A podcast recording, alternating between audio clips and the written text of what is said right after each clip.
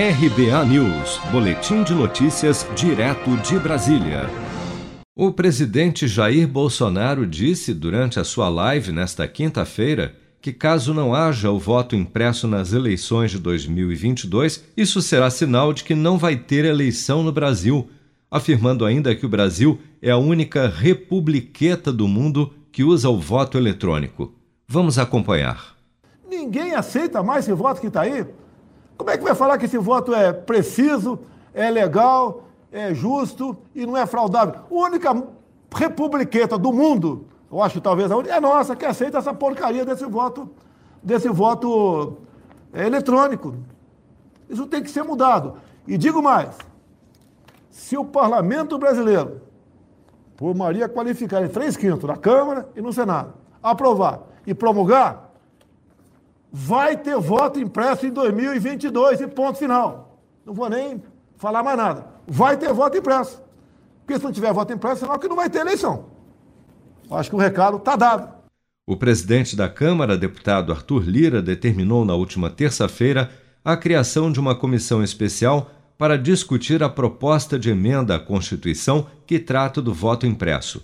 A proposta, de autoria da deputada Bia Kicis, do PSL do Distrito Federal, prevê a impressão de cédulas em papel geradas diretamente pela urna eletrônica e depositadas em recipientes lacrados para eventuais auditorias, caso necessário.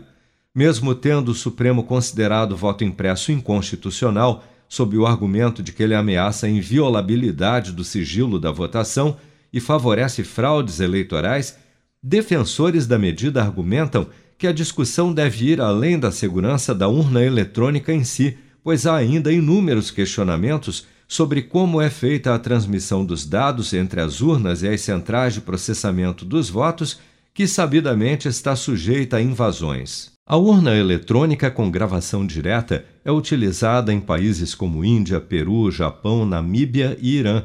Outros, como a França e a Rússia, contam com mais de um mecanismo de votação, entre eles a urna eletrônica. Caso também dos Estados Unidos, que adotam o dispositivo em alguns estados. Seja para conquistar sonhos ou estar seguro em caso de imprevistos, conte com a poupança do Sicredi. A gente trabalha para cuidar de você, da sua família e proteger as suas conquistas. Se puder, comece a poupar hoje mesmo. Procure a agência Sicredi mais próxima e abra sua poupança. Sicredi, gente que coopera cresce com produção de Bárbara Couto, de Brasília, Flávio Carpes.